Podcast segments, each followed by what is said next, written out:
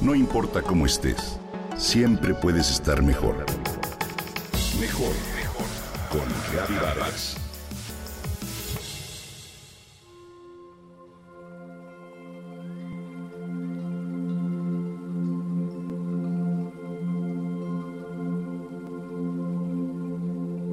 El cielo en este atardecer hipnotiza. Las nubes pintadas a brochazos reflejan la luz con tonos fosforescentes del sol que ya se oculta en el horizonte. Los jirones naranjas y azules se mezclan como los ingredientes de un pastel. Por segundos el paisaje cambia con tal belleza que no podemos más que guardar silencio.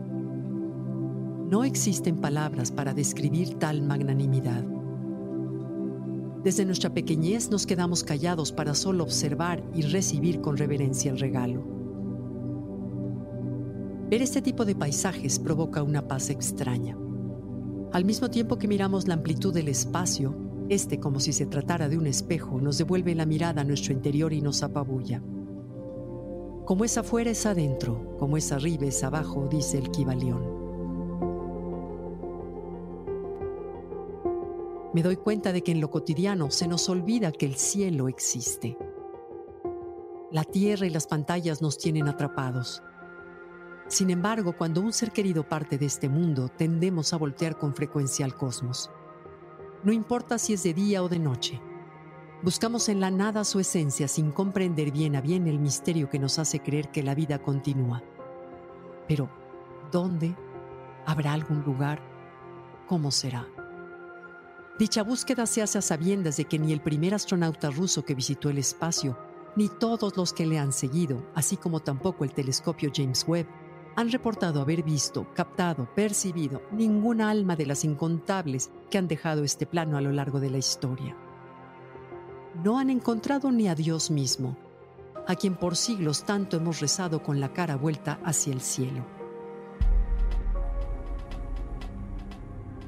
A pesar de lo que la razón nos dice, cada vez que suena una canción que nos recuerda a nuestro ser querido, cada vez que platicamos con él o ella en nuestra imaginación, cada vez que brindamos con una copa de vino entre amigos y familia y lo recordamos, la mirada de manera inevitable se dirige al cielo, aunque el panorama se encuentre obstruido por un techo.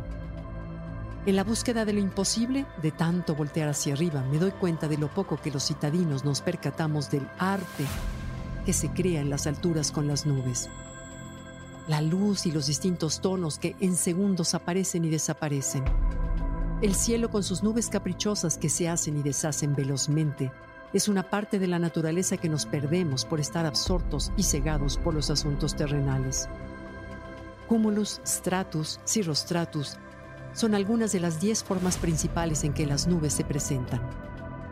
¿Las distingues? ¿Podrías hablarle a un niño sobre ellas? Pero hay una cosa de la que sí nos damos cuenta la gran influencia que este espacio grandioso tiene en nuestro ánimo. Como un director de orquesta, el cielo y las nubes nos manejan a su antojo. ¿Está cerrado y oscuro? ¿Está despejado y el aire cristalino? ¿Amenaza tormenta o las nubes aborregadas decoran el fondo azul infinito? Nuestras emociones absorben y reflejan los distintos rostros de la atmósfera. No perdamos la capacidad de mirar la bóveda celeste y embelezarnos Casi siempre son solo los niños quienes voltean al cielo. Mira, esa nube tiene forma de perro, de jirafa, de un pastor con ovejas. Nos dice un hijo o un nieto que como maestro nos obliga a recostarnos sobre el pasto, al principio con reticencia, para repetir la misma escena que algún día vivimos con un padre o una abuela. En segundos nos damos cuenta de la estrecha comunicación y magia que crea entre los dos al dedicar tiempo a observar las nubes. Algún día ese hijo o nieto repetirá a su vez esta misma acción y agradecerá esos momentos en que juntos buscaron la forma de una nube.